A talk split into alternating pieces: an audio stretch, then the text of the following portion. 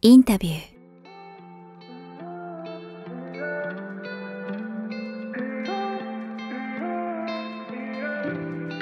こんにちは、堀真奈です。インタビュー。この番組は YouTube と Podcast 各プラットフォームよりお送りしています。YouTube のチャンネル登録、Podcast の各番組のフォロー、皆様よろしくお願いいたします。そして早川さん、4月の26日放送ですね。よろしくお願いいたします。はい、お願いします。これちょっと聞いてほしいことがありまして、はい早川さんに、あのー最近の私の大失敗を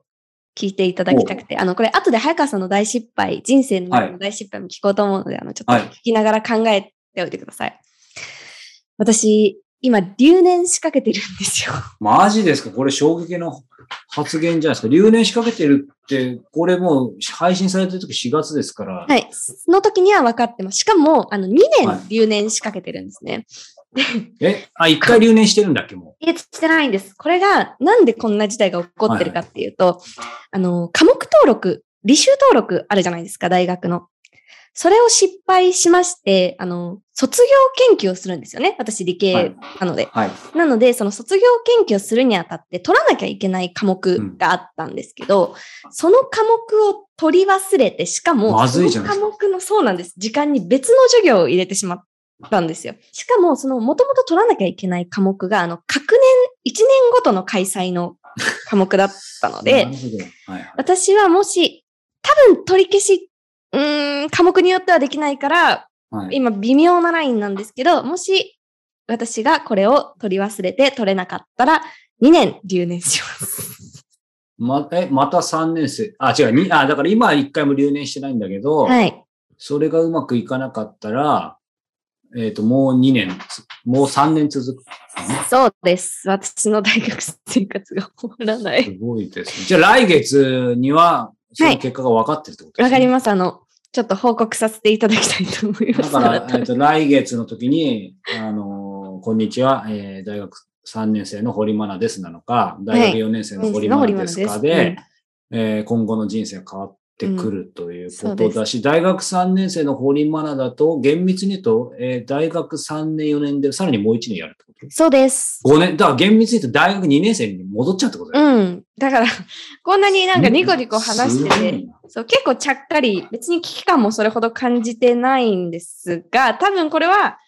やばいことなんだろう。やばいですよね。そして当然なんかもう父親みたいな気分ですから、その学費とかもかかってくるわけですよね。はい。学費は、あの、自分で何とかします。もし、留年になった場合は。まあ、え、偉いとまでは言わない。まあ、偉いですよ。でもそうね。そ、そっか。じゃあそうすると結構それはそれで困りますよね。はい。だから、休学して1年とかになるのかな。休学もお金はかかるんですけどね。でもいいですね。マナさん優秀でね、ちゃんとしてそうだけど、やっぱそこは逆にマナマナさんのもう一つの一面ではい。人今、間の深みが出そうだよね。あれゼミの先生にめちゃくちゃ怒られてます。でもなんかほら、なんか、多分、そう、その、そう危機感感じてないっていい意味だけど、なんか、なんか交渉して、なんか進級しそうだよね。そう、なんとかなるっしょとか思っちゃってるから、こういうところが本当によよろしくない、私の。まあ、じゃあなんとかなったのかなってないか、またぜひね、来月、はい、伺うの楽しみに、僕はあの、た、楽しみにしてますからね。マナさんヒヤヒヤかもしれません。笑ってください。はい。タカさんの失敗は何かありあ、ます？すっかり忘れてました。人の、人の失敗を笑ってる間に。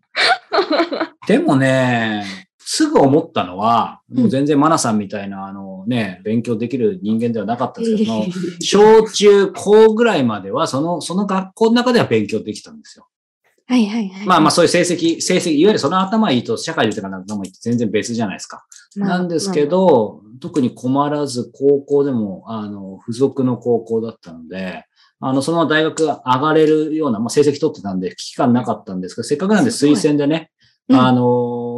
やっぱり、あの、私立じゃなくて、公立のね、あうんの大学を、もうは、なんかね、半、半推薦みたいな、よくわかんないんだけど、なんか100%じゃないけど、まあ半指定校推薦みたいなのがあって、へー学校で数人選ばれて、で、あす、ごい。で、なんか学校の成績が良かったから、なんか早川が落ちるはずないですよ、みたいな、なんか先生たちにおだてられて。で、それまでやっぱそういう挫折って、まあサッカーの方ではあったけど、うん。なかったから、まあ大丈夫だろうと思って。うん。で、ある公立大学の国際関係学部だったんですけど、やっぱりその世界とか英語に興味あったので、うん。あの、もう受かる気も、っていうか、まあ基本的にもう面接して小論文もあったけど、受かるだろうっていう前提だったから、落ちてる人もほとんどいなかったし、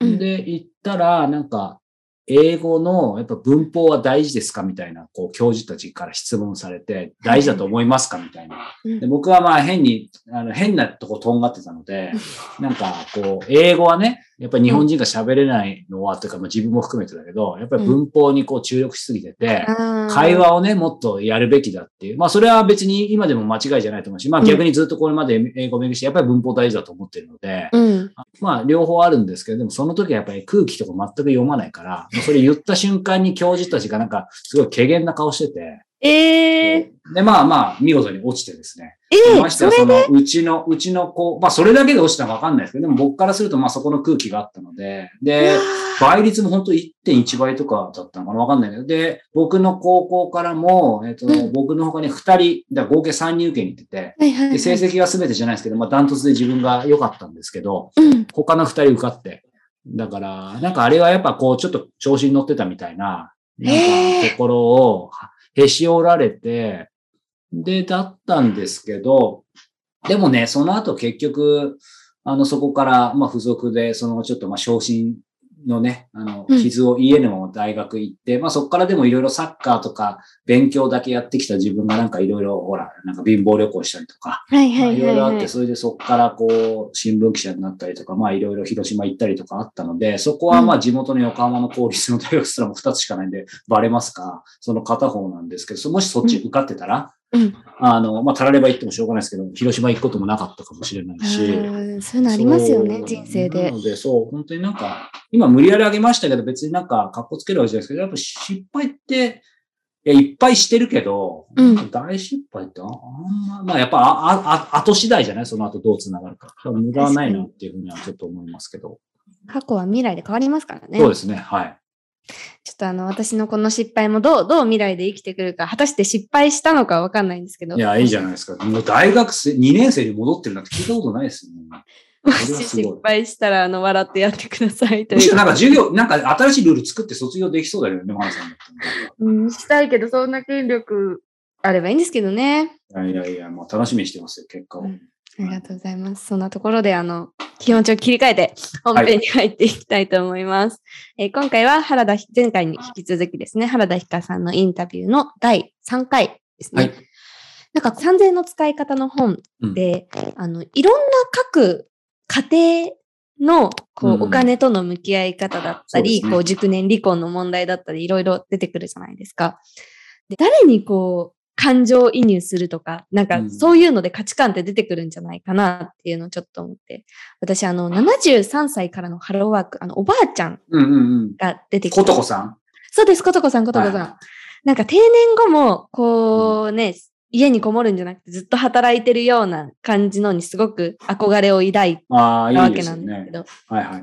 早川さんはなんかこのキャラクター良かったなとか、こういうお金との向き合い方、家庭の感じ良かったなとかありました、本読んで。まあ、僕はですね、まあ、これ本編聞いていただいたり、ちょっとね、この本がどういう登場人物出てくるかってとこあるんですけど、僕本編でも彼女に言ってます。僕はですね、まあその、えー、メインの登場人物、ね、主人公どころは女性4人いますけど、その4人じゃなくてですね、はい、えー、フリーターでもちょうど40ぐらいのね、あの、うん、小森さんっていうですね、えー、男性がいたんですけど、この人、もう40代ぐらいなんかほとんどババイトだけしてっけどな、なんでこんな楽しそうなんだろうみたいなね、人がいるので。人いますよね、実際そう。で、本当にいるんだよね。な、なんかさ、この小森さんにすごくて、なんかむしろ、なんかもうこう資産家の息子なんじゃないかみたいな。いや、なんだけども40代、50代みたいな人でさ、うんうんうん、なんかその、富裕層みたいな生活してんだけど、富裕層っぽくないというかさ。で、やってる多分うんうん、いわゆる大金持ちじゃないはずなんだけど、そう、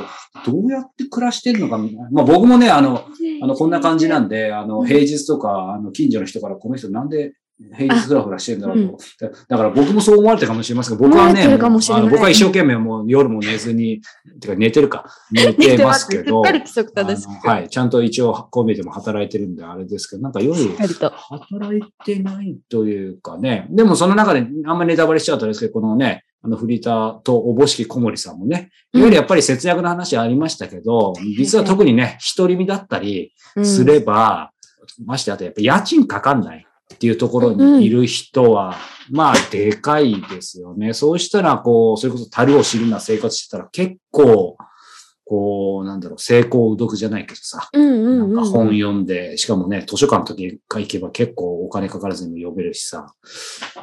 面白い生活を送れるのかななんていうのは思いますけどね。憧れますね。そういう生活。なんか、この本ね、読んでらっしゃらない方も読んでからインタビュー見たら多分、あ、私このタイプだとか、インタビューの見方もまた変わってくるかなと思うんで、本と一緒にお楽しみください。50万部突破ですからね、すごいですよね。うん。本当にすごい。ということで、原田ひかさんのインタビューの第3回をお聞きください。それではまあ今はね、その、まあ金額もそうですけど、やっぱりその時代性というか時代とマッチしたってもあると思うんですけど、いや、やっぱり、まずここまでね、こう、節約家族小説ってあったように、あの、どうしても話としては、まあ当然そこがもちろんポイントだと思うんですけど、節約小説っていう一面がものすごくまあぴったりだし、僕も楽しませてね、たんですけど、その一方で当然家族小説。これ別に節約小説でもよかったわけで、節約家族小説なので、やっぱり個人的にはその家族小説としての一面もすごくやっぱり良かったのかなっていうのは、まあそしてなんて言うんでしょう。あの、家族の新しい形みたいなものもちょっと考えさせるようなものもあったり、特にあのね、えーフリーターって言ってるんですかね、あの、小森さん。森さん。はい。僕、そうですねはい、やっぱ大大好きでですね。そう、人はいにちょっとね、毛色が違う人うですよね。なんですけど、あはいああの人どうやって食ってんだろうみたいな人ってやっぱり正直いるじゃないですか。まあ、僕自体も一応会社やってるんですけども、昼間も家にいるし、十何年生きてる多分、あの、マンションの近隣の人からそう思われてると思うんですけど、はいはい。まあ、ただねこ、この方はどうやって生きてんだろうって思いますけど、はいこの方がその、ね、計算して生きられてる理由もちゃんと数字でもちゃんと裏付けしてますもんね。そうですね。なんかあのね、当時、これだ、もしかしたらどこにも行って、あんまり前、あの、小森さんのこと聞かれないんで。あ、本当ですか？はい聞。かれないんで、はいあどこでも行ってないかもしれなあ、い。ぜひぜひお願いします。あの、たまたまなんですけど、私の、私、スバル文学賞を取ってるんですが、はいこのスバル文学賞の後輩に当たるような感じの人が、えっと、男たちとなんか飲んだ時に、はいはなんかその中の一人の子が、その人すごいなんか兄弟に行っていて、すごい、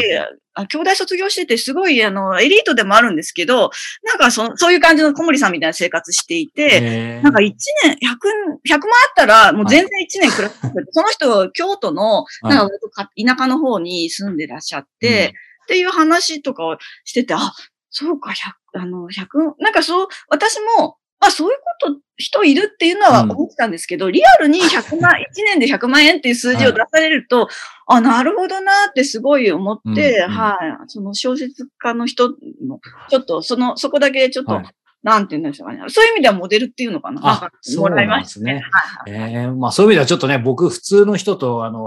見方がすいません。違くてあれかもしれないですけど、やっぱ小森さんすごい、ある意味一番面白くて、なんかいなそうだけど確かにいるし、まあ僕の知り合いなんかではさらにこれで結婚して子供いて、うんうんうんそそれこそどっからこんな収入あんだろうみたいな人いますよね。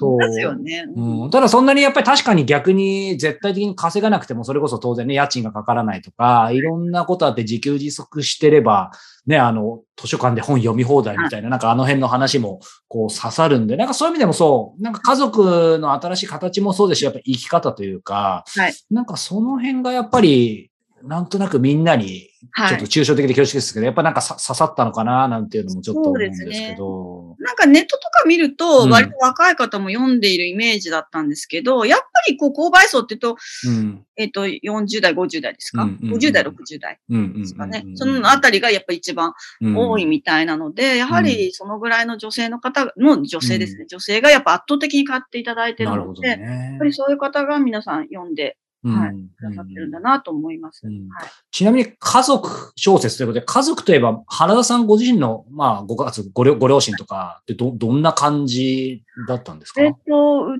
ちの両親は、えっと、というか、父が、えっと、大学の先生なんですけど、うん。先生になったのがすごい遅いっていうか、私は小学校2年生ぐらいの時にやっと就職できたんじゃないかと思うんですけど、だからそれだ、そういうこともあるし、まあ一種の公務員なんで、なんかそんなに、なんて言うんだろうな、お金がうちにあるっていう感じではなかった。うん。ですよねそうそう。だから、そういうか感じでずっとあれしていて、生活していて、でもすごい本が私は読みたくて、うんうん本が欲しいって言ったら、なんかそれ、し中小学校の高学年だと思うんですけど、うん母がなんかこう、なんか、えー地元の新聞の広告みたいのっていうのかな？なんか自分、あの、誰でも出せるような広告に、はい。子供の本なんか譲っていただけないでしょうかって書いて出してくれたんですよね。そしたらご連絡いただいて、小学館の、えっと、せ少年少女世界名作文集うん。全集っていう50冊の本を、はあの、くださった方がいて、えなんかそれをずーっと、だからそれからもう、結構いい本、あの、すごくなんか、うん。いろんな幅広いあれが入ってたので、もう結構ね、うん、20代ぐらいまでずっとそれ毎、なんか読んでました。何度も何度も。うんうん。繰り返し読んでたんで、なんかそんな感じでしたね。そのぐらいだから、なんかお金も、お金があんまりないっていうイメーうん。ジって言ったらあれなんですけど、うだから割とそういう自然になんかあんまり、はい、お金使わないっていう感んじがうんうんうんうん身についてるんだと思います。へはい。ーなるほど。まあ今お金の話出てきましたけど、ここから少しですね、まあこの3000の使い方に触れつつ、ちょっともうちょっとだけあの、お金にシフトしたいなと思うんですけど、まあ冒頭でもあったように、お金って当然その人の価値観が、はい。まあ極端に全て出てると言っても過言ではないかなと思うんですけど、3000円の使い方、原田さんご自身の3000円の使い方、今までたくさん質問されてると思うんで、ちょっとあえてずらしますがはい、なんか3万円 ?3 万円の、はい、原田ひかなりの3万円の使い方ってどんな感じですか？あ、すごいでかいですね。い。3でかい。万円だって結構でかいですよね。うんあ、一番最近ね、一番ね、あの、買い物し、そう、久しぶりに買い物して、久しぶり。上がはいった、本当に3万円ぐらいで上がったのが、冷凍庫買ったんですよ。冷凍庫？はいはいはい。冷凍庫オンリーっていうの。はいはい、ありますよね。はい。あの、冷蔵庫じゃ、で、なんか冷凍庫って3万円ぐらい、一、あのね、安い、もっと安い1万円台ぐらいからもあるんですけど、多分、冷蔵庫と、いわゆる冷蔵庫と冷凍庫がくっついてる。くっついてるね。はいはいはい。木上の冷蔵庫と違って、本当に機能がシンプルなんで、割といいんはいはいですよね。3万円ぐらいであるんですけど、ずっと冷凍庫が欲しかったんですよね。でも、なかなかあれがつかなくて、なんか、なかなかその決心がつかなくて、ずっと調べててどこがいいのかとか、調べていて、やっと、あの、買って、もう本当にめちゃくちゃ嬉しくて、夜中になんか時々起きて、あの、キッチンに行って、こう冷凍庫を開けてみるぐらい、その、怖いですね。その日は、もう本当に夜中目が覚めて、はいうん、ある、みたいな。もう今リアルですよ。しかも画像映ってるから、いかにもこう、これ見た方、こう、原田さん、こう、冷蔵庫になったみたいな。っていうぐらい、なんかね、嬉しくって、はいはで、あの、例えばですけど、業務スーパーとかでい。買はいうはい。とか、あと最近だとふるさと納税とか、うんうんそれから、私あんまり行かないんですコストカとかで結構。。ありますす、あります。そういうのものあるじゃないですか。はいはそういうの買いたかったんですけど、うんなかなか買えなくって、それをずーっとなんか冷凍庫欲しいなと思っていて、はい。だから今それが三ほぼ3万円ぐらいですね。だから、はめちゃくちゃいい買い物したなって思っていて。これ、あの、合わせるわけじゃないですけど、僕、まあ僕は最近じゃないですけど、俺もうドンピシャで、はいうちあの家族5人で、まあ子供3人いるんですけど、はいあはいはいあの、要はですね、僕まさにコストコで、あ奥さんに頼まれて3、4年前に、そう、ちょうど3万円ぐらいだったんですけど、買ったんですよ、その冷凍庫ありますよね。コストコに行ってたはい聞いたことあります。そう私行ってないです。なんでって言ったら怒られそうですけど、あの、まあ必要だから買ったんですけど、なんでそんなに言うのかなと思ったら、まあううちはだからやっぱもう冷蔵庫だけで足り足りなくて、で、冷凍庫だけで、そうするとまとめ買いで肉とかも結構買えるじゃないですか。なのでなんか今はすごい納得なんですけど、原田ひかはなぜそこまでして冷凍庫欲しかったんでしょうね。やっぱり私、リョッピ割と好きだし、なんか、あの、そうですね。あと大容量で買うっていうことにちょっと憧れてたこともあって、へーはい。なんか、あの、そうですね。なんか、それはありますね。そういうので、ずっと買いたかったんですよね。うん、ちょっとだ、あと、その値段よりも、まあ、場所っていうのもあるんですけどね、うんうんうんうんっていうことそう、そうなんですよ。さっきあの、テーマ小説の話ちょっと出ましたけど、実は冷蔵庫小説も書きあたいなと思っていて、はい。はいはい。それでよくあれなんですけど、し いわゆる離島ってあるじゃないですか、小さい。はいはいはいはいああいうところの家って必ず冷凍庫ありますよね。うちに。あの、やっぱり、買い物がそんなに、確かに。ね、できないので、はいはいはいあの、なんかみな、そちょっとそういうのを見ていて、ちょっと憧れもあって、うん皆さんこの、もう本当にね、死体入るんじゃないかっていう ありますよね。こういう開ける、あの、冷もうそのまま缶オケになるみたいなね。そうそう、そういうは、なんかちょっとアメリカとかのね、ドラマに出てきそうな怖いはい話になりそうな冷凍庫が、うんあの必ずうちにあって、うんそういう憧れもありました、ちょっと。はい。すごい、でもそう。なんかこれは、なんか持ってる人だけっていうとちょっと偉そうになりますけど、なんか持ったあの、価値を感じる方はもちろんですけど、これ持った人だけがわかる、なんかこの冷蔵庫持ってる楽しみあ、楽しみっていうかありますよね。そうですね。うんなんかやっぱちょっとおあの多めのもので、あれこれちょっと食べきれるかなうんみたいなものも買えるし、なんだろう。なんか、そうですね。ポテト、あの、ポテトフライ1キロとか。はいはい。ああ、わかる。はいはいはいちょっと買い物したくなってきましたはい。けど。そうですね。はい、ありがとうございます。あのーまあ、今ね、3000ではなく3万円って話伺いましたけど、ちょっとその、まあ、今回ね、3000の使い方ということで、やや節約の話もありましたけど、節約ではなく、あえて聞きたいんですけど、えー原田さん、人生最大の投資したものって何です？まあ、えっ、と、不動産とかそういうものはちょっと除いて、車とか不動産除いて。子供の時に、それは親が、その、まず、あんまりお金持ちではない親が、私にバイオリン、バイオリンっていうかずっとやってて、うん。ああ、そうですよね。バイオはい。リンそうなんで、バイオリン買ったん、くれたんですけど、そのことって、正直言って今からもう別にバイオリニストになれたわけでもないし、うん今全然弾いてないので、全くあれではないんですけど、今思うと、どのぐらい自分が練習したら、どのぐらい上手くなるのかとか、うん。えっ、と、毎日やっぱりやらなきゃいけないみたいなこととかうんっていうのが、そういう練習とかのあーそう、まあ、だ今の小説にもちょっと繋がっていて、はいはいはい自分がどのぐらい努力したらどのぐらい上手くなるのかっていうようなことも、ある程度、なんていうのか分かってるうん。みたいな。あと、まあ音楽のこととかを書くときにあまりためらいがないっていうようなこととかうんうんうん思うと、あれは本当にありがたくい投資だったなと思うんですよね。でも今言ったのは、これ、親の話です。から、自分のことじゃなかったんですけど、あ、でもね、私、実を言うと、あ、これあん、これもあんまり話したことないんですけど、20代の時とかに、はなんかその、アンティークとかの仕事できないかなと思っていて、結構古いものとか好きで、はい。で、それでパリに行って、たとへー。パリとかに行って、いろんなお店見て、はい。で、その時に5万円ぐらいの、なんか、今、あの、ロレックスの時計買ったんですよね。でもうんなんか多分自分、まあ、そのあれも何にもなくて、あの、はいはい。バンドも何もなくて、もうあなんていうの、時計だけだったし、はいと、その時動いてなかったんですけど、はい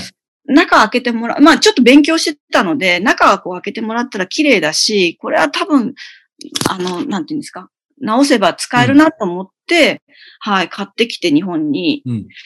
で、それ直し、5万、もうちょっとしたかな、さすがに。それは割と私にしては大きな買い物で、はいで、直して、バンドとかつけてもらって、それずっと使ってて、最近もうあんまり実は時計自体使わないので、うんうん。あんまりしてないんですけど、この間美容院行ったら、これ、なんかこんな話のは、美容院行ったら、その美容師さんが、まあ、ロレックスにすごい詳しい人で、私はもうその後、全然あれなんですけど、はい。まあ、お世辞もあると思うんですけど、それ50はい。万ぐらいしますよって言うんですよ。だから、で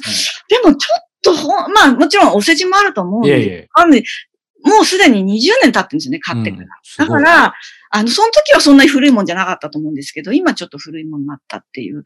そういうぐらいですかね。でも、ロレックス投資というかね、ありますもんね。そうですね。今、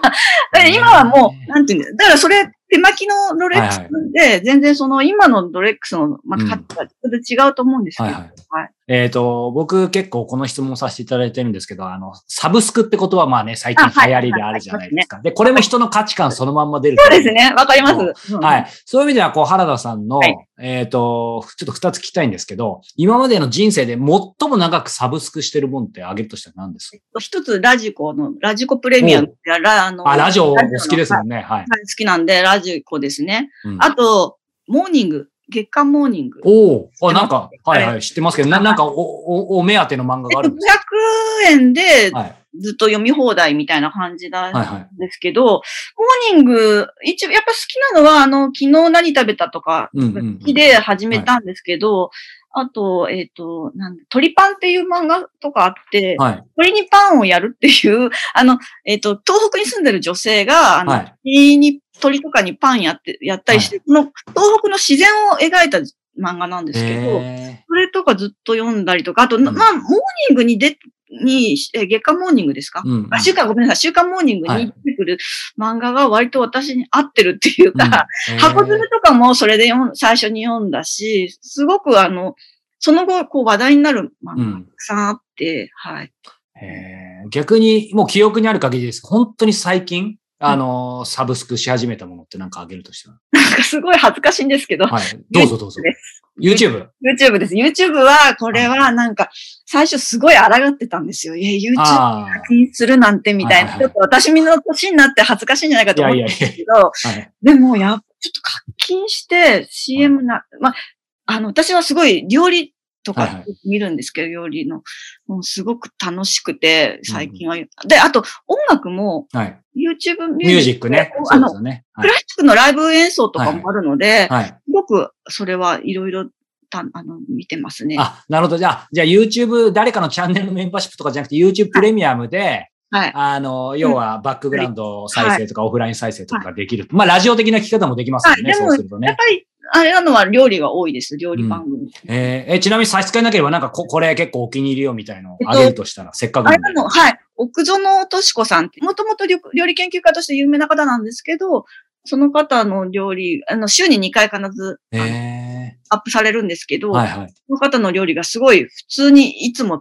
作れるような料理で、はいはい、とてもいいんですね。はい。ああとご、なんだろうな、ご家族、ご家庭で4人お子さんのいらっしゃるシングルマザーの方の YouTube とかやってらっしゃって、それとかも、はい、あ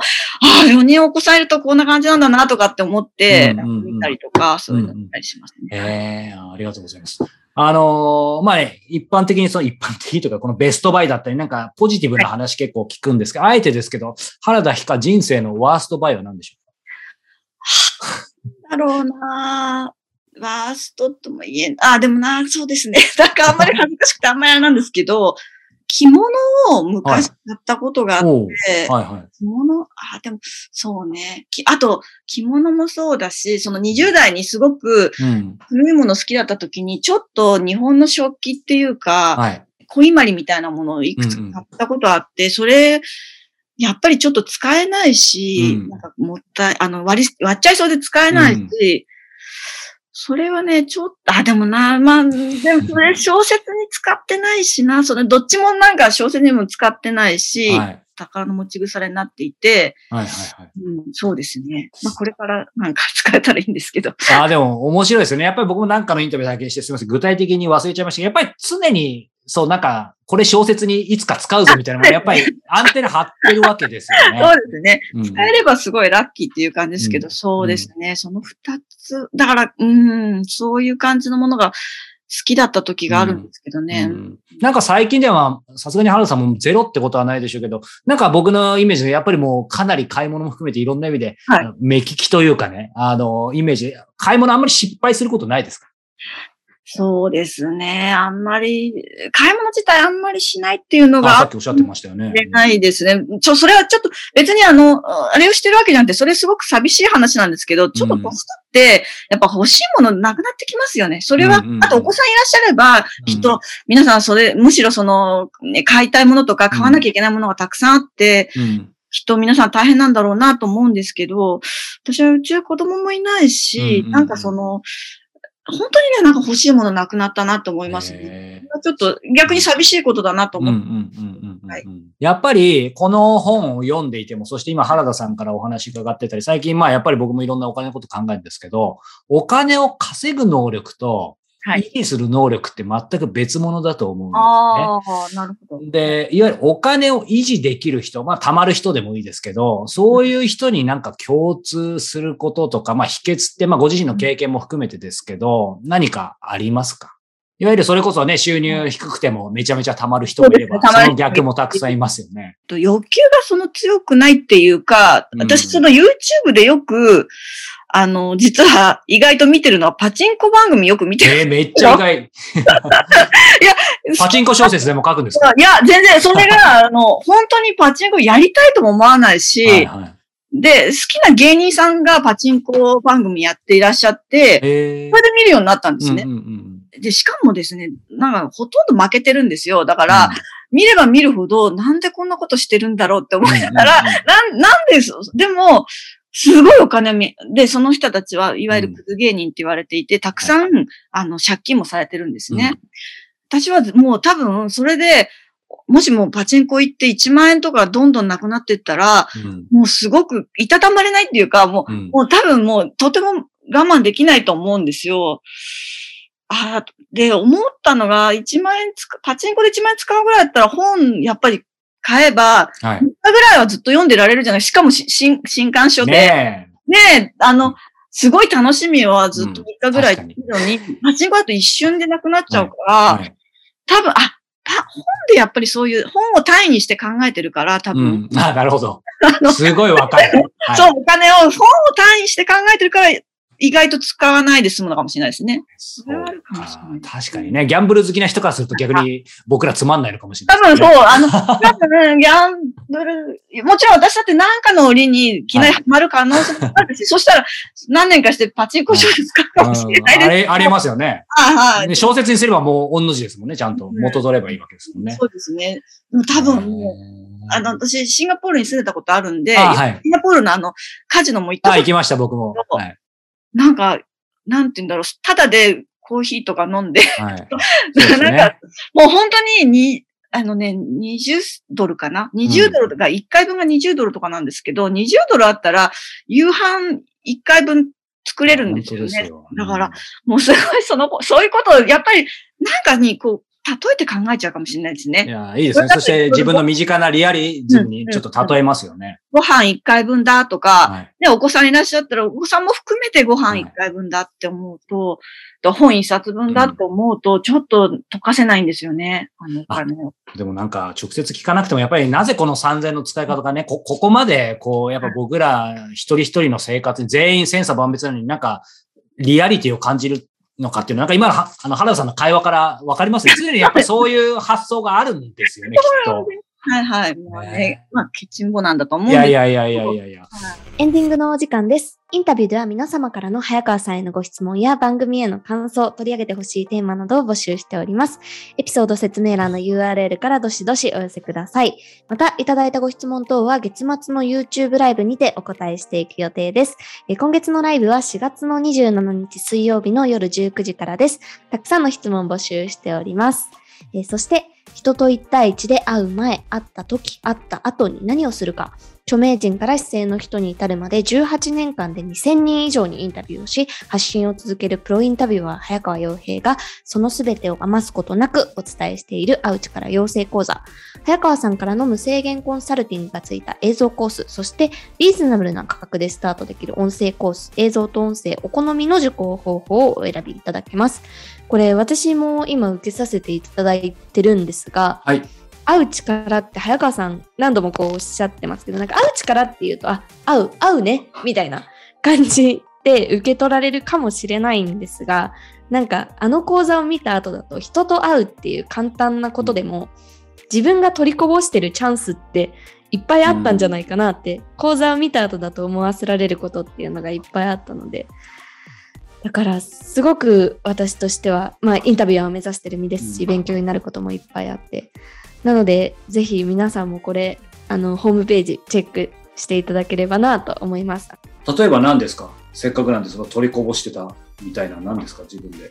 今えー、なんだろうその私的にはその会った後っていうのがこう一番自分の中でおざなりにしてたなと思ううん。部分で、人と縁を紡ぐっっていうのがそもそも苦手だったんだけど連絡の取り方とかこうさっきおっしゃったその共通点を見つけるの部分もそうだしあそっかこういうところで距離感を縮めていくのかみたいな部分が私の中では新感覚新感覚というか学びでした。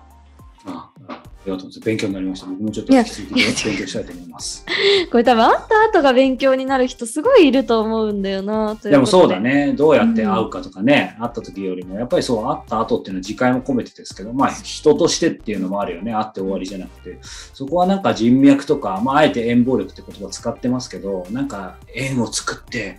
儲けようとかそういう話では全然なく,、なくてなのでうんなんかその本質的なところをあのお伝えしているつもりなのでね、あの当然インタビュアー目指す方はもちろんですけど、そうでなくても、やっぱりね、えー人間一人では生きていけませんので、特にこれからの時代、会えない時代だからこそ、まあ、非常にやっぱり個人的には必要な力かなと思ってますので、まあ、よかったらチェックしてみてもらえると嬉しいなと思います。ぜひあの詳細とかお申し込みの方法概要欄に記載してあるのでそちらをぜひチェックしてみてください。ということでそろそろお別れの時間がやってまいりましたが、改めてね私お知らせを読みながら18年間やってきて2000人以上にインタビューっていうのがこの、すごさ普通に喋ってるけどお知らせみたいな感じで、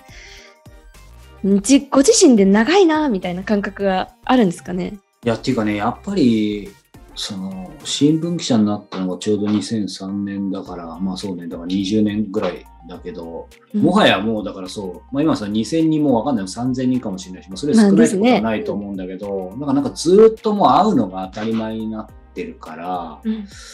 長いなっていうのはないんだけど、ただまあもうに足掛け20年だから、うん。そう考えると本当になんか自分みたいにさっきね、あのこう天狗になって失敗して大学受験失敗してそこからよくわかんないものはね別に学歴もなくなんかすごい一人食べたものもなくてもでもやっぱりよく言うようにほら1万時間とかさまあ継続は力ないって本当に月並みだけどでもうん。その続けてると、まあそれこそそういう意味では失敗だらけで失敗を上げられなかったっていうのが多分本当のところだと思うんだけど、